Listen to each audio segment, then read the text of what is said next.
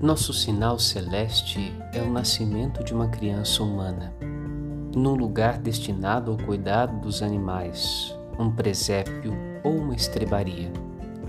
O corpo do pequenino é envolto em faixas, faixas que recobrem a sua nudez.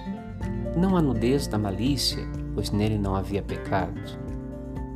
Recobrem a nossa pobreza original, aquela na qual todos fomos criados Jesus, ao nascer nesta terra em nossa história, começa seu caminho de redenção, primeiro restaurando a ordem para o bem de tudo que foi criado.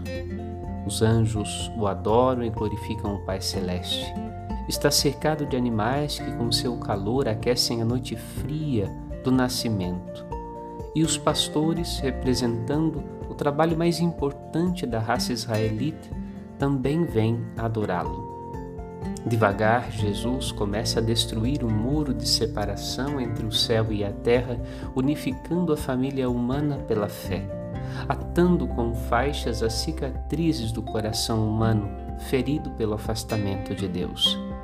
As faixas sobre o menino, que cobrem a sua nudez original, também nos recordam as faixas de linho do sudário com as quais o Senhor entra na morte, no mundo, para derrotar o seu autor diabólico.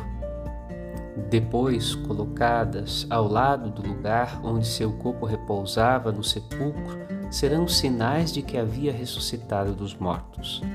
As faixas que lhe deram no nascimento, a túnica inconsútil que usava para pregar o Evangelho, o sudário na morte, são sinais do amor humano que envolve a vida, toda a vida.